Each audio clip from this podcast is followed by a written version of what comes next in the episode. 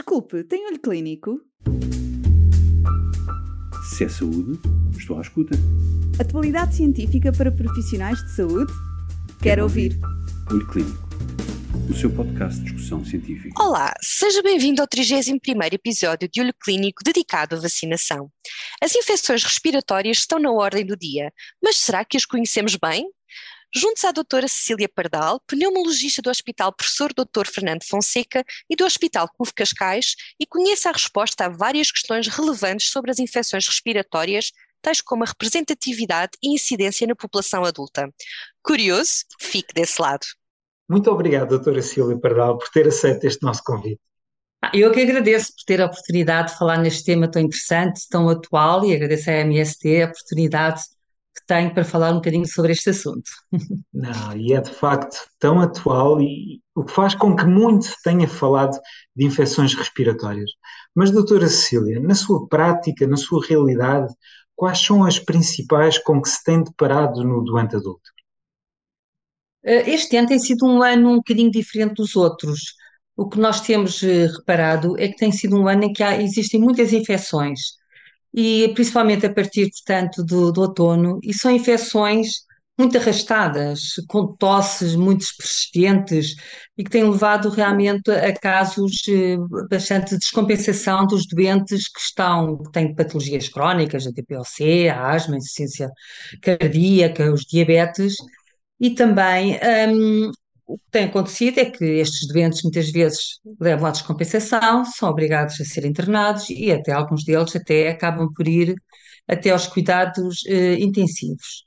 Curiosamente, tem sido um ano com muitas infecções virais, ah, nomeadamente a influenza A, a influenza B, o vírus inicial respiratório, o adenovírus, e curiosamente, por exemplo, o caso do vírus inicial respiratório é habitualmente é um vírus que afeta mais as crianças. E este ano o que se nota é que está a afetar também os adultos com casos graves. Eh, Eu tenho um doente que até é bastante, que tem, tinha influenza A e, e também o vírus inicial respiratório. Também eu acho que aqui assim o que também aconteceu e faz com que nós também tenhamos mais eh, esta noção de quais são os agentes que estão a provocar estas infecções, é porque antes eh, nós não, eh, portanto, não fazíamos o diagnóstico deles porque não os procuramos, não havia teste. Atualmente há um teste em que nós procuramos, portanto, o Covid, a influenza A e B e o vírus essencial e, portanto, acabamos por ter um- os resultados que antes não tínhamos. Claro que não são só os vírus que provocam infecções, não é? Nós temos depois, aliás, por exemplo, a influenza A está muito relacionada depois com infecções bacterianas, eh, nomeadamente o pneumococo, a Streptococcus pneumoniae, que, o pneumococo, que tem estado este ano também com uma percentagem superior aos anos anteriores. Ah, e claro que este, este, este agente, este microbiológico, é um agente que provoca pneumonias graves. E por isso, daí assim que este ano tenha sido um ano em que nós temos eh, doentes internados graves, e não só em internamento, também na- a nível ambulatório temos apanhado muitas infecções.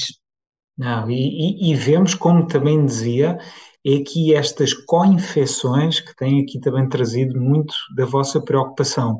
Falava então em doentes com várias comorbilidades, mas em termos de idade, vê que são doentes mais idosos, ainda assim doentes mais jovens com estas comorbilidades. Em termos de idade, como é que tem sido a incidência desta infecção na sua percepção?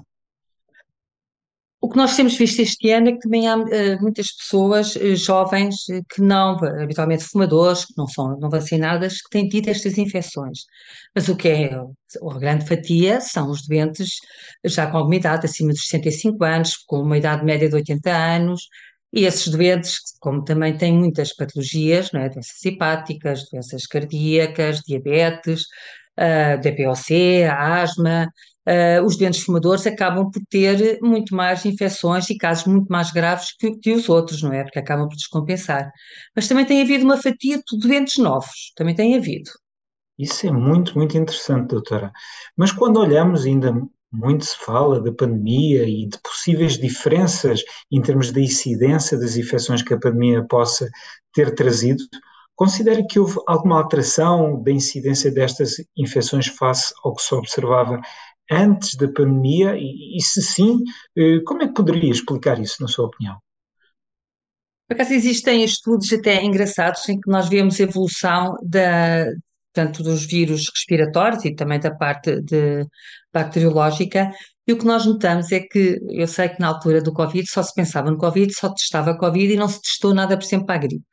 E o que é certo é que houve, durante a pandemia, durante os anos 2020, 2021, até ao final de 2022, parecia praticamente não havia infecções. E nós, infecções virais e também, eh, portanto, a nível bacteriano. Isto explica-se também uma, facilmente, não é? Havia aquelas medidas todas de higiene, é? desinfetar as mãos, havia o confinamento, as escolas estavam fechadas, havia o havia o uso da máscara, e o que é certo é que nessa altura houve realmente uma redução. Quando se deixou, as escolas abriram, deixou-se de usar máscara, aí assim houve um aumento muito considerável destas infecções. Por um lado, porque as pessoas, como não tiveram contacto nos anos anteriores, acabaram por não ter as defesas uh, suficientes para esses vírus que nós vamos tendo e para as bactérias que vamos tendo, e a imunidade estava muito diminuída e acabou-se realmente por uh, ter mais infecções e notou-se agora um grande aumento dessas infecções. Eu acho que essa é uma das causas, sim. Portanto, este maior contacto, a, a, queda de algumas medidas de proteção fez com que, de facto, tanto os vírus como as bactérias se tornassem mais prevalentes. Correto, doutora? Exatamente, exatamente. Não, sem dúvida. E, e observarmos toda esta evolução, vermos como é que os diferentes vírus e as bactérias têm impacto nestas doenças respiratórias é tão importante. E falava também há pouco da pneumonia, da, da doença pneumocócica, mas se calhar deixaríamos então esse tópico para a no, nossa segunda conversa e agradecendo-lhe já aqui também esta partilha. Obrigado, doutora. Obrigada. Desculpe, tem olho clínico? Se é saúde, estou à escuta. Atualidade científica para profissionais de saúde? Quero, Quero ouvir. ouvir. Olho Clínico, o seu podcast de discussão científica.